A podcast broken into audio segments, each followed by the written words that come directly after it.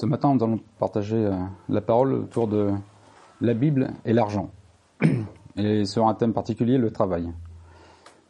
Alors, euh, déjà, pourquoi donner? On peut donner pour aider euh, les démunis. On peut donner aussi de l'argent pour l'œuvre de Christ. Et certaines personnes donnent aussi dans le sens de, de recevoir, un peu comme l'évangile de prospérité où on donne en espérant un retour. Évidemment, dans la parole, c'est écrit que ce qu'on sème, on, va le moissonner. Mais si on le fait dans cette optique, en des fois on peut être euh, surpris de ne pas s'attendre à, la prospérité que, l'on pense que Dieu va nous donner. Donc quand on va lire des thèmes et quand on, vous allez entendre des témoignages, euh, quand les gens vont donner, ce n'est pas dans cette optique d'attendre un retour, mais c'est un ordre que Dieu aussi nous a donné. Comment donner? Je vous invite à prendre 2 Corinthiens 9, 1 et après, euh, je, je, donnerai des références, mais pour aller plus vite, euh, je les lirai directement. Donc dans 2 Corinthiens 9, 1.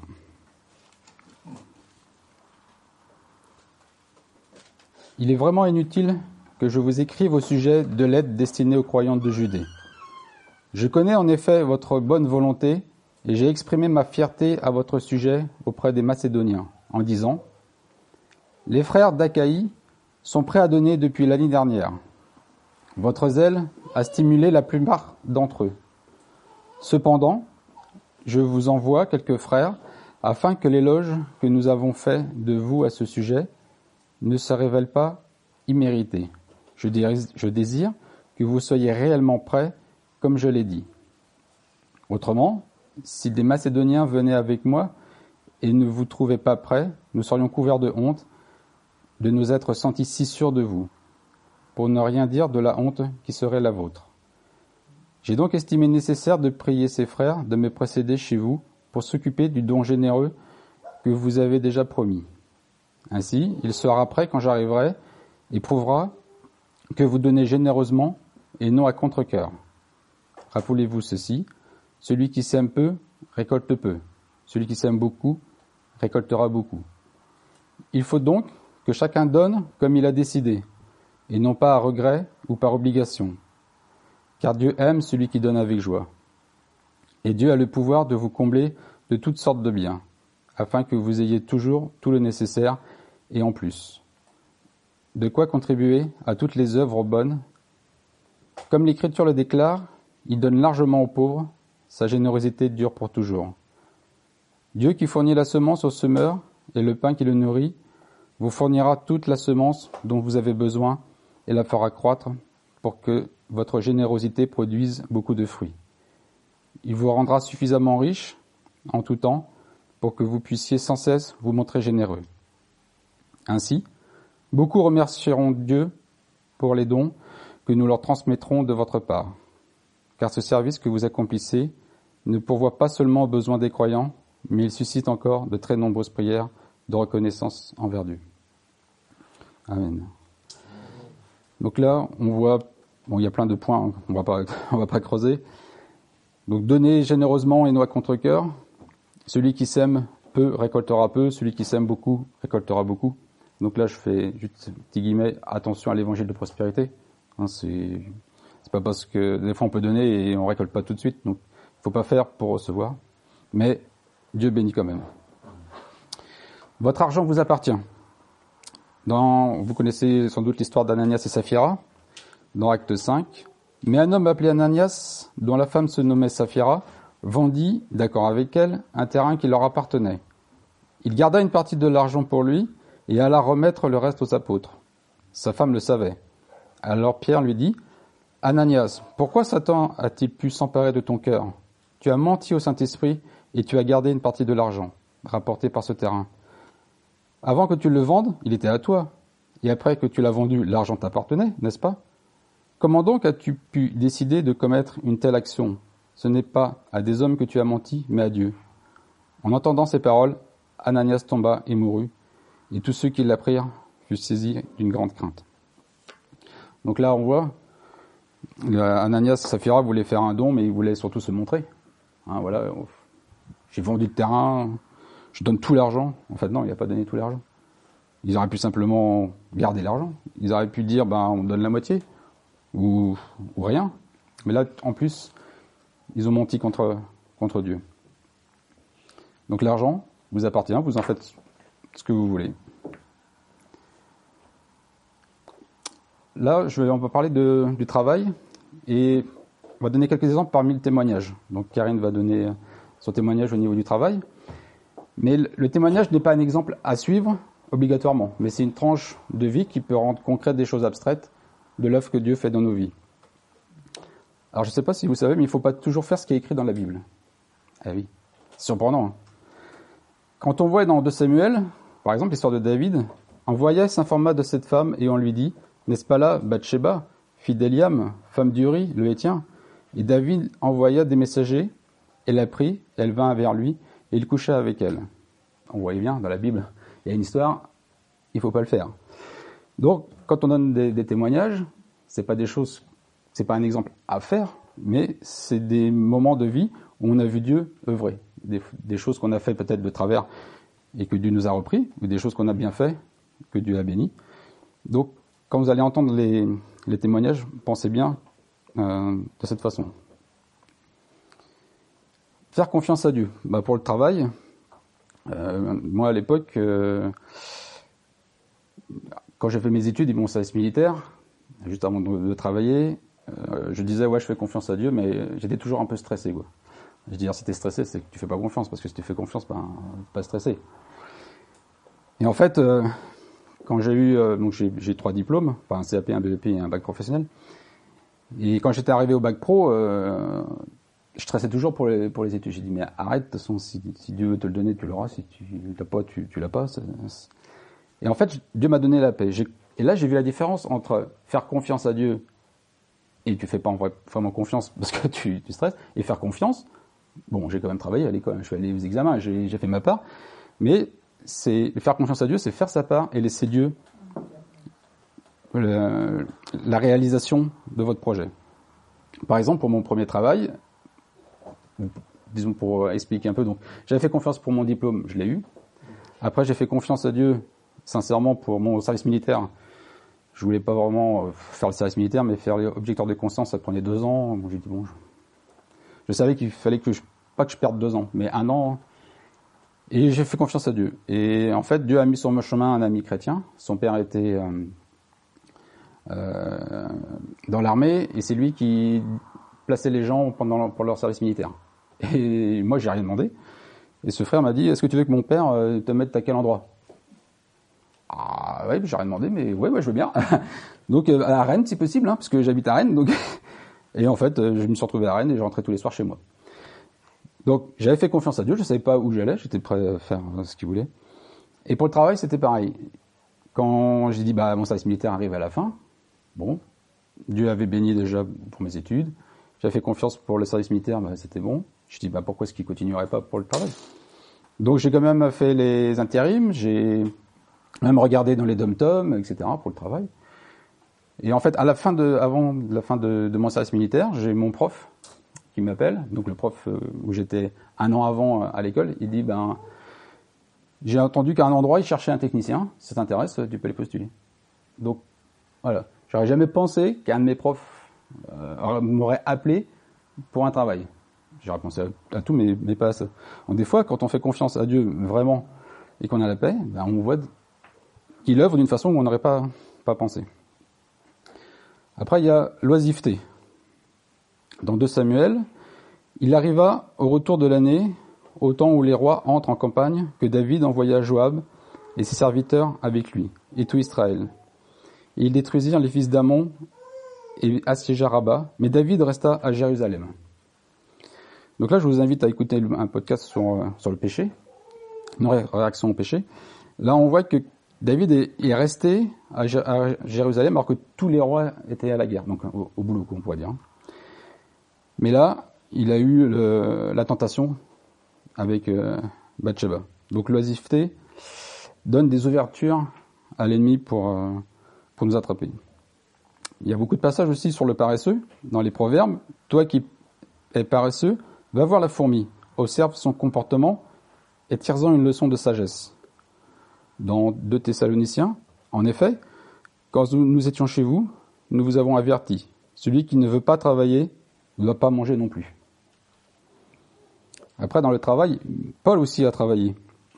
Dans Acte 18, donc Paul a travaillé en la fabrication de, tentes, même dans son ministère, parce qu'il s'est marqué à la fin du, verset 18, et chaque sabbat, il discourait dans la synagogue et persuadait juifs et grecs. Donc, dans la semaine, il faisait les tentes, et à la fin, le jour du sabbat, il prêchait. Dans Acte 20, 34, vous savez vous-même que j'ai travaillé de mes propres mains pour gagner ce qui était nécessaire à mes compagnons et à moi. Je vous ai montré en tout qu'il faut travailler ainsi pour venir en aide aux pauvres, en vous souvenant des mots que le Seigneur Jésus-Christ lui-même a dit, il y a plus de bonheur à donner qu'à recevoir. Donc là, je vais demander à Karine de, venir pour, parler sur ce témoignage au niveau du travail. Bonjour à, à tous, tous ceux que j'ai pas pu saluer. Donc Dominique m'a demandé de, de, donner un témoignage euh, sur mon, mon, parcours au niveau du travail, parce que c'est vrai qu'on a, on a souvent eu l'occasion dans ce domaine-là de, voir la, main de Dieu et sa, protection. Euh, donc les premières années de notre mariage, euh, on avait décidé euh, que je ne travaillerais pas puisque Sarah était, arrivée. Et donc eh ben, le choix c'était de, de, garder nos enfants. Euh, mais bon, assez rapidement, euh, voilà, il a fallu travailler pour qu'on puisse subvenir euh, à nos besoins. Donc, euh, moi, j'avais un diplôme d'imprimeur, mais qui n'était plus valable parce que tout était informatisé et du coup, j'avais pas fait la formation informatique. Donc, j'ai commencé par faire des ménages quand Sarah allait à l'école. Et puis en parallèle, euh, je me suis inscrite à des cours de peinture d'art dans une asso. Et au bout de quatre ans, euh, euh, j'ai eu envie d'ouvrir mon propre atelier et de donner des, cours sur la région. J'en ai parlé avec mon prof euh, de peinture et, et il m'a dit ben, pourquoi tu donnerais pas des cours dans l'assaut puisqu'on on ne fait pas pour les enfants mais il y a de la demande euh, à l'atelier. Donc euh, il m'a ouvert, lui qui était bénévole, qui avait ouvert l'atelier, qui était bénévole, il m'a ouvert les portes de son atelier pour me rémunérer, pour que je puisse donner des, cours aux enfants. Donc euh, voilà, vraiment c'était une grâce qui m'a été faite pour que je puisse travailler un peu plus, on va dire. Donc j'étais sur deux activités, il y avait les ménages et puis les cours. J'étais assez fatiguée par tout ça parce que je, courais beaucoup. Euh, je m'occupais vraiment de l'atelier dans son ensemble. Hein. Il y avait la préparation des cours, la gestion du matos, la compta. Euh, euh, donc ça faisait beaucoup de choses. Et puis j'avais toujours pas assez d'heures en fait. Hein. Donc j'ai regardé les annonces dans, la région autour de chez moi. Et puis j'ai vu que dans le village où était l'atelier, ils cherchaient un, animateur au centre de loisirs, mais il fallait le BAFA, donc le diplôme euh, d'animateur, que je n'avais pas. Mais comme euh, j'étais déjà connue sur la, la commune avec euh, l'animation auprès des enfants, je me suis dit, je vais y aller. Je vais y aller, je vais me présenter, j'ai rien à perdre. Et puis j'ai prié avant de partir, j'ai dit vraiment Seigneur, il faut que tu me donnes ce travail parce que j'en ai besoin.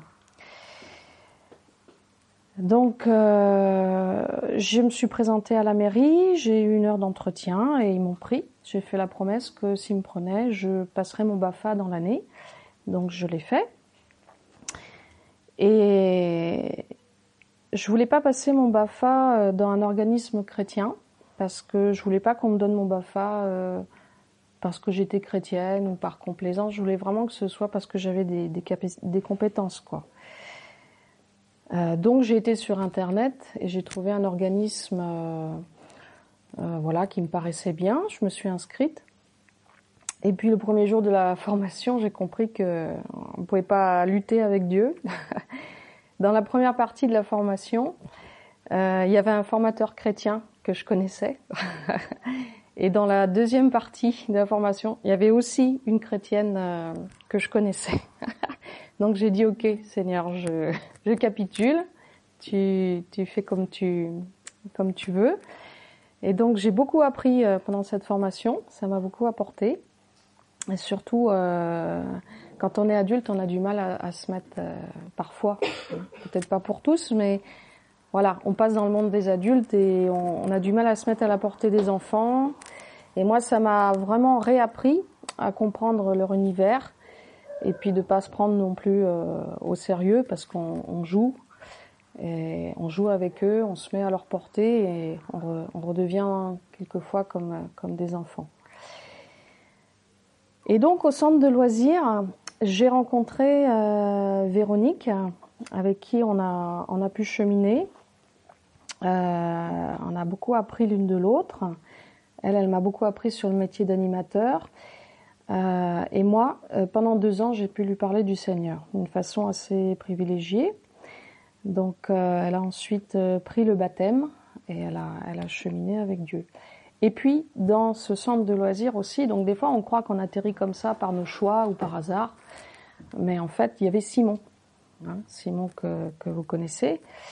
Donc Simon est arrivé au centre et sur une pause euh, euh, avec Véronique, on a essayé de parler un petit peu avec lui, savoir d'où il venait. Il nous a expliqué un petit peu euh, son, parcours professionnel. Et alors ce qui nous avait étonné, c'est qu'il avait laissé son travail pour euh, parce qu'il était devenu chrétien. il trouvait que c'était pas compatible.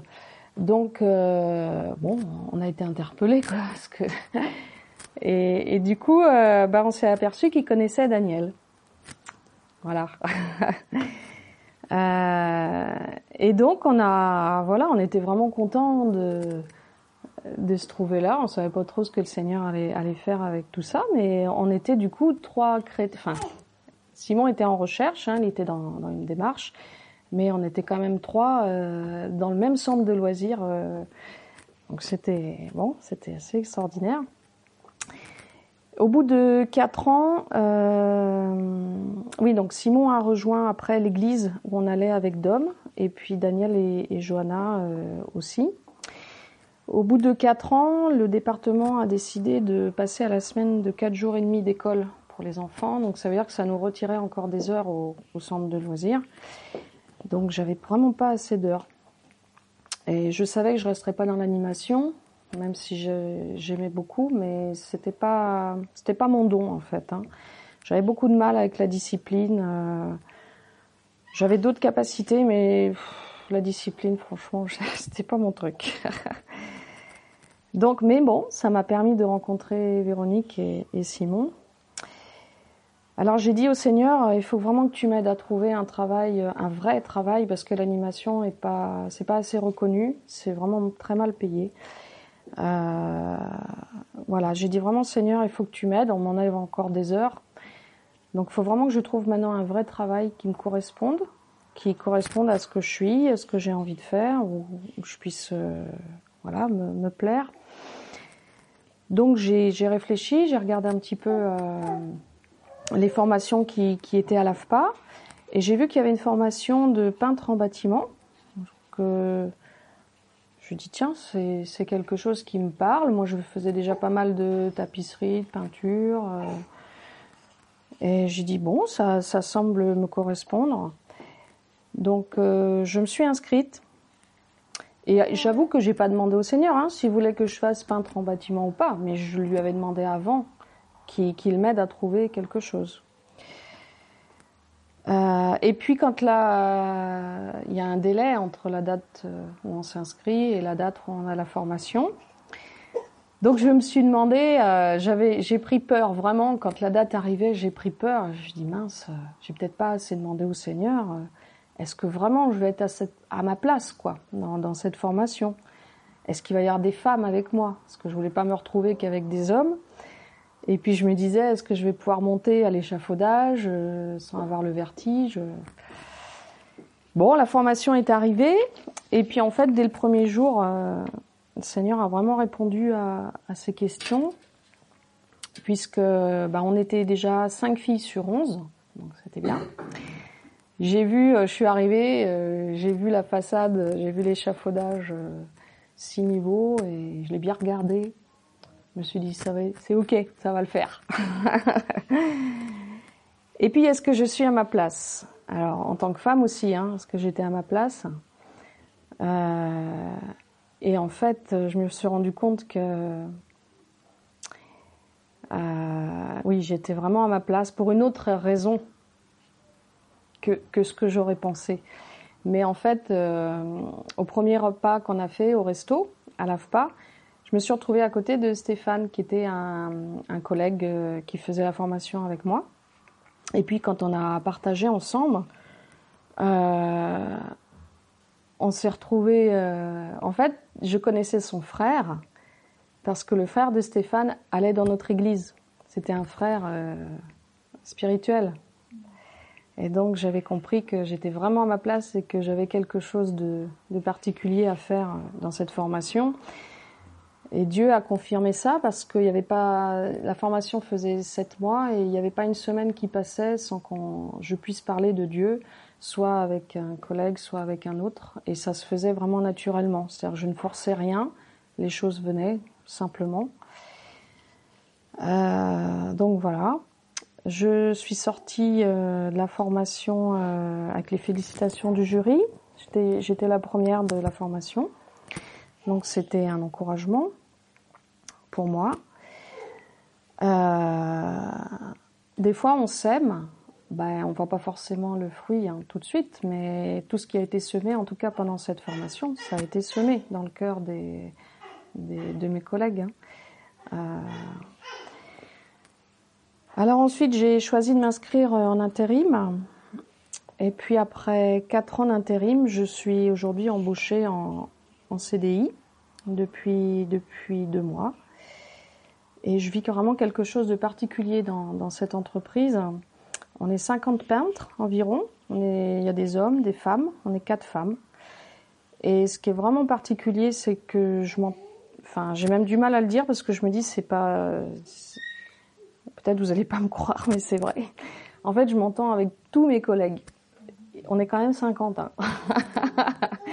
Donc c'est quand même assez euh, extraordinaire, d'autant plus que j'ai vu en intérim que c'est quand même rarement le cas. Et il y a souvent des tensions, il y a souvent, voilà, on ne plaît pas à tout le monde, euh, on fait pas toujours les choses bien, il y a des tempéraments différents. Et là, vraiment, je, je vis quelque chose, euh, je le vis comme une grâce qui m'est donnée parce que je m'entends vraiment bien avec tous mes collègues. Mais j'y travaille aussi, je les aime vraiment, je les aime vraiment. Et je travaille vraiment à notre entente. J'apprends, j'ai appris à les recevoir comme ils sont. Et puis euh, voilà, on travaille vraiment dans une bonne ambiance. Alors je sais pas trop la suite, hein, je sais pas ce que Dieu a prévu là. Je sais que j'ai eu l'occasion déjà de témoigner euh, à, plusieurs collègues.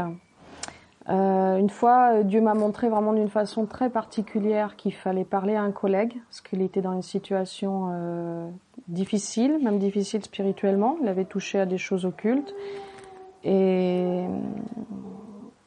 et voilà, j'avais j'avais dit au Seigneur parce que un autre collègue m'avait dit qu'il n'était pas bien j'ai dit Seigneur, ça faisait huit mois que j'avais pas travaillé avec ce collègue-là. Je dis Seigneur, il faut que tu m'aides à travailler avec lui. Il faut que je travaille avec lui, il faut que je lui parle. Il touche à des choses occultes, il faut que je le prévienne. Et dans l'après-midi, donc ça faisait huit mois que j'avais pas travaillé avec lui. Hein. Dans l'après-midi, ce collègue m'appelle pour me dire Karine, on va travailler ensemble demain. Donc est-ce que tu veux que je vienne te chercher euh? Donc c'était assez euh, extraordinaire. Hein euh. et donc j'ai pu lui parler. Et il voulait se lancer dans des choses, dans le magnétisme un peu plus loin de ce qu'il faisait. Et je lui ai dit, voilà, tu es pas là pour rien, voilà ce que le Seigneur m'a dit. Et voilà, il faut que tu arrêtes ça. Il m'a dit qu'il allait m'écouter. Il a vraiment, il a eu, je pense qu'il a été arrêté, hein, parce qu'il s'est dit, waouh. Elle a prié, je lui ai expliqué la démarche. Hein. J'ai dit, j'ai prié, voilà, le Seigneur, il a répondu.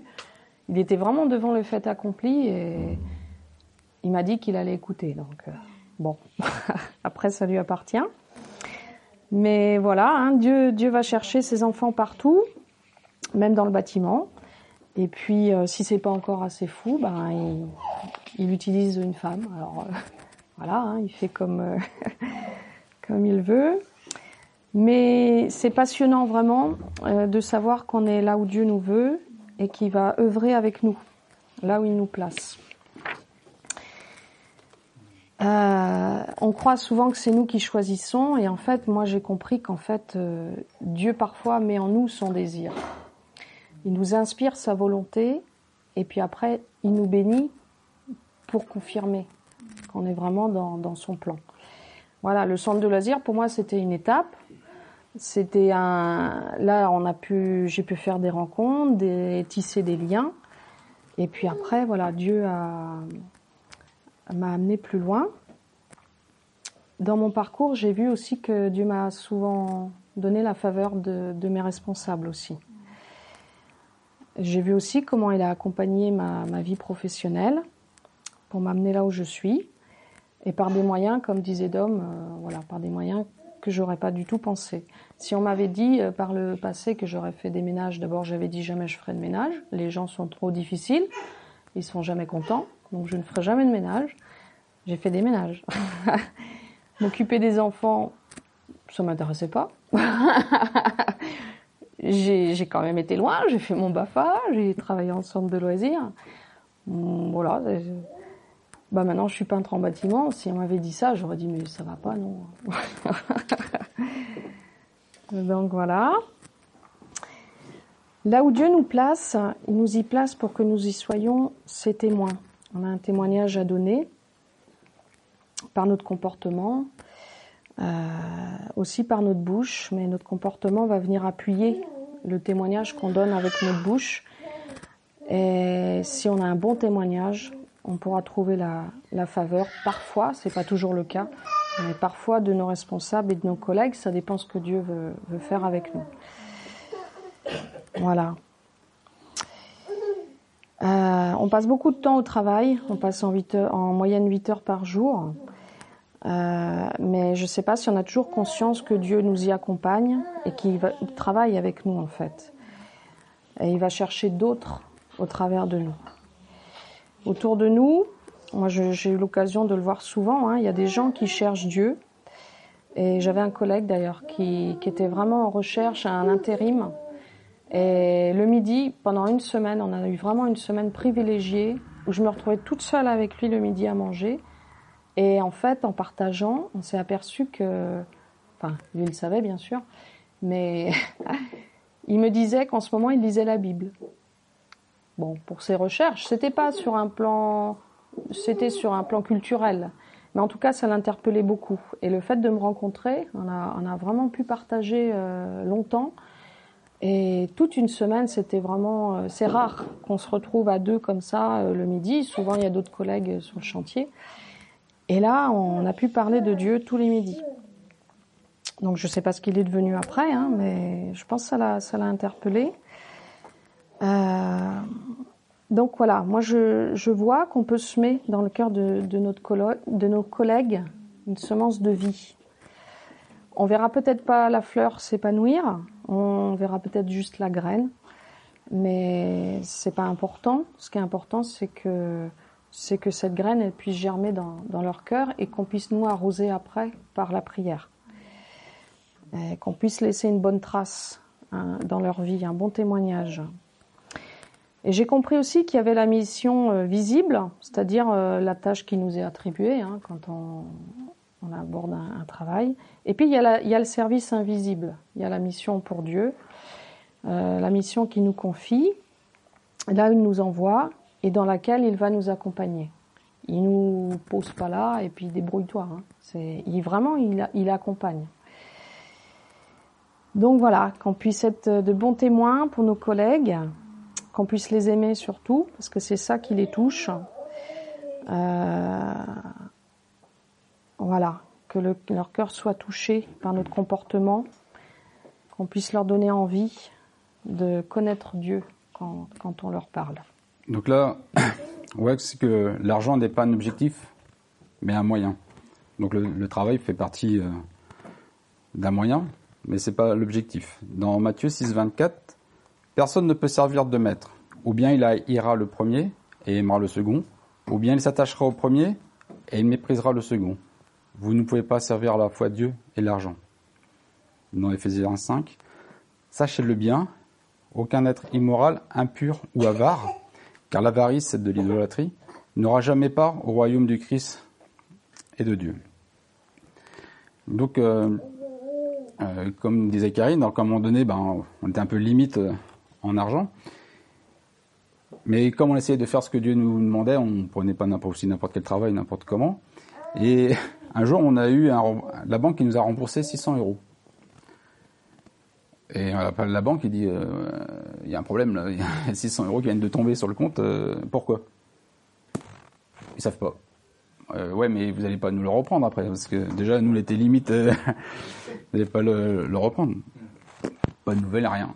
On a un ami chrétien qui travaille à la banque, on lui demande le relevé bancaire, il dit, ça, c'est pas possible, ça. ça n'arrive jamais, c'est pas possible. Il travaille dans une banque, la banque vous donne pas 600 euros. Je dis, mais ouais, mais c'est du négatif. Et la banque nous a jamais réclamé ça, et on ne sait pas pourquoi c'est arrivé. Donc, des fois, l'argent arrive, on ne sait pas comment, et par des moyens qui, sont impossibles. Il était professionnel dans le métier. Après, ne pas se mettre sous un joug étranger. Dans 2 Corinthiens 6,14, n'allez pas vous placer sous le même joug que les incroyants d'une manière absurde. Comme en effet, ce qui est juste pourrait-il s'associer à ce qui est mauvais? Comme la lumière pourrait-elle s'unir à l'obscurité? Alors ça, ça m'est arrivé. Presque arrivé. J'ai une personne qui m'a demandé de, travailler pour lui et de prendre des parts dans sa société. Et je me doutais bien que je devais travailler pour lui parce que dans le travail où j'étais, je, Dieu m'avait mis à cœur qu'il fallait partir. Souvent, il me met à cœur qu'il faut partir, puis la boîte est cool après. Donc, euh, ça m'est arrivé plusieurs fois.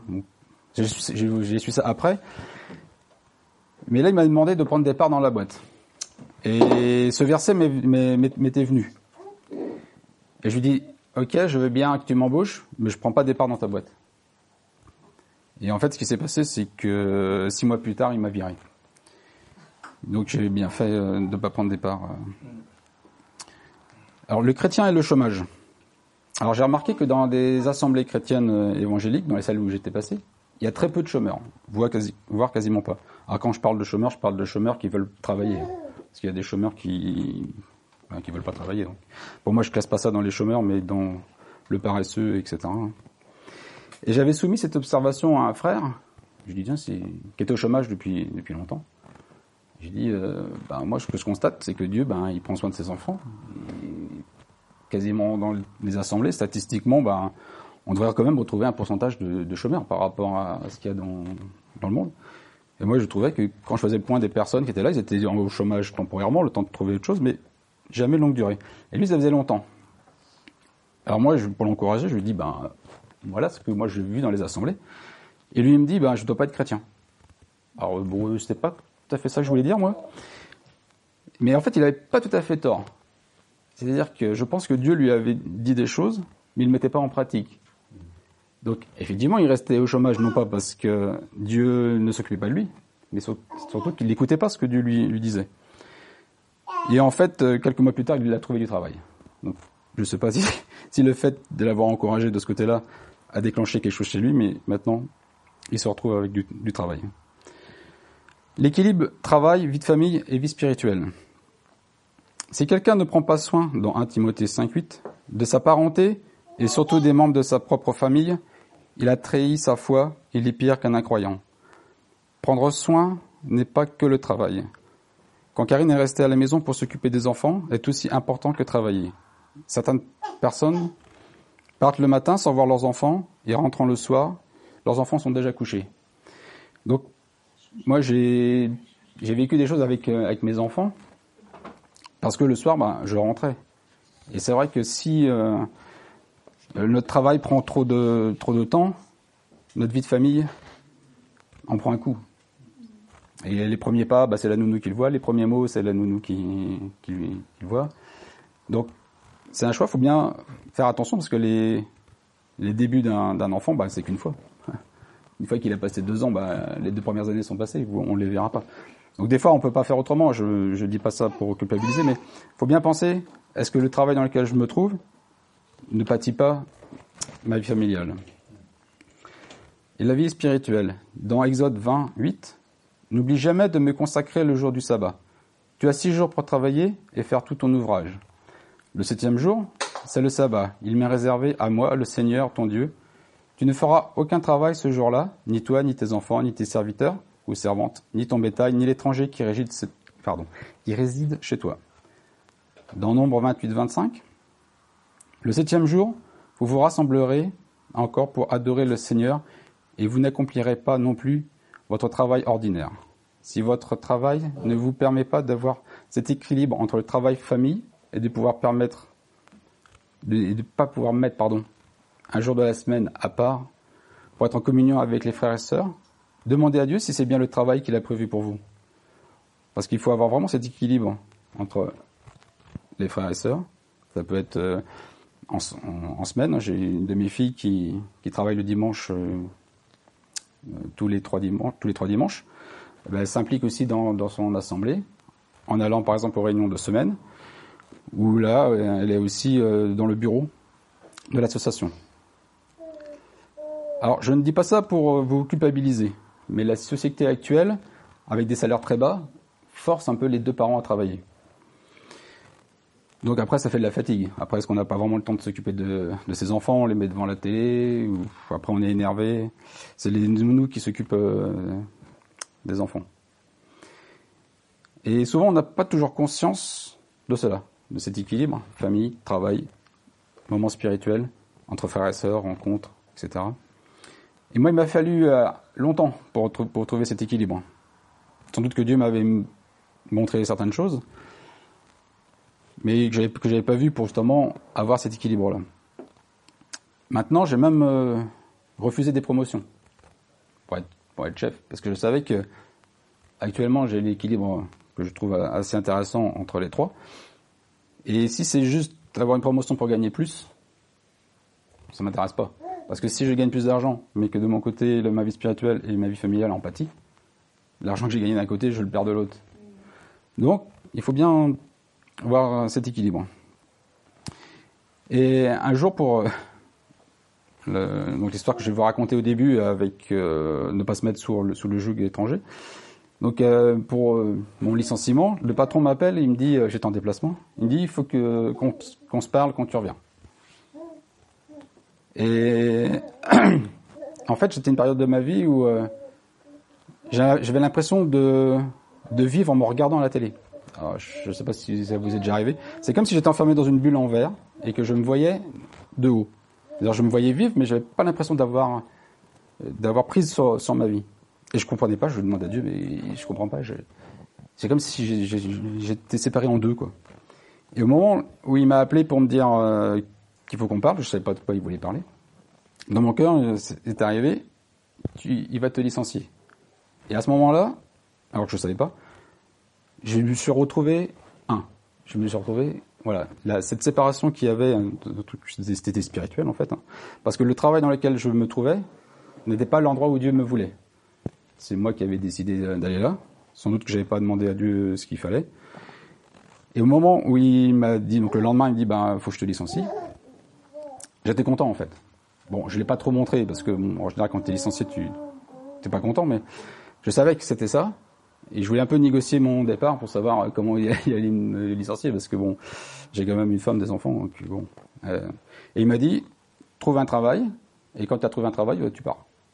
Donc j'étais pas viré, j'étais viré, mais j'ai pu faire ça en douceur. Et on a remarqué aussi dans, nos vies, dans nos professionnelles, que ce soit dans celle de Karine, dans la, dans la mienne ou celle de ma fille, quand on a des conflits avec les, supérieurs, c'est arrivé plusieurs fois, et dans, dans nos trois euh, vies professionnelles. On a prié pour nos supérieurs en disant, ben voilà, tu vois l'oppression, tu vois la façon dont ils sont pas justes ou des choses comme ça. On a prié pour que leur comportement change. Et leur comportement n'a pas changé. Mais Dieu a fait qu'ils soient licenciés. Alors on n'a pas demandé ça, mais c'était nous on voulait que ça se passe bien. Et sans doute que Dieu a, parlé à leur cœur et rien ne s'est passé. Et dans, les, dans ces trois cas, des personnes ont été euh, licenciées. Pour dire aussi que quand vous êtes à l'endroit où Dieu vous veut, s'il y a de l'adversité, priez, nous on a prié pour qu'il soit béni en fait. Et Dieu s'occupe de ses enfants et ces personnes se sont fait euh, licencier. De même pour les personnes qui ne peuvent pas travailler, par exemple ceux qui sont euh, à la retraite ou autres, rien ne vous empêche, et je dirais même Dieu, vous encourage à visiter les personnes, être actif pour votre assemblée, etc. Si vous n'avez pas d'idée pour occuper vos journées, n'hésitez pas à discuter avec les personnes qui sont en responsabilité dans les assemblées pour que vous puissiez œuvrer dans les plans que Dieu a préparés pour vous. Amen.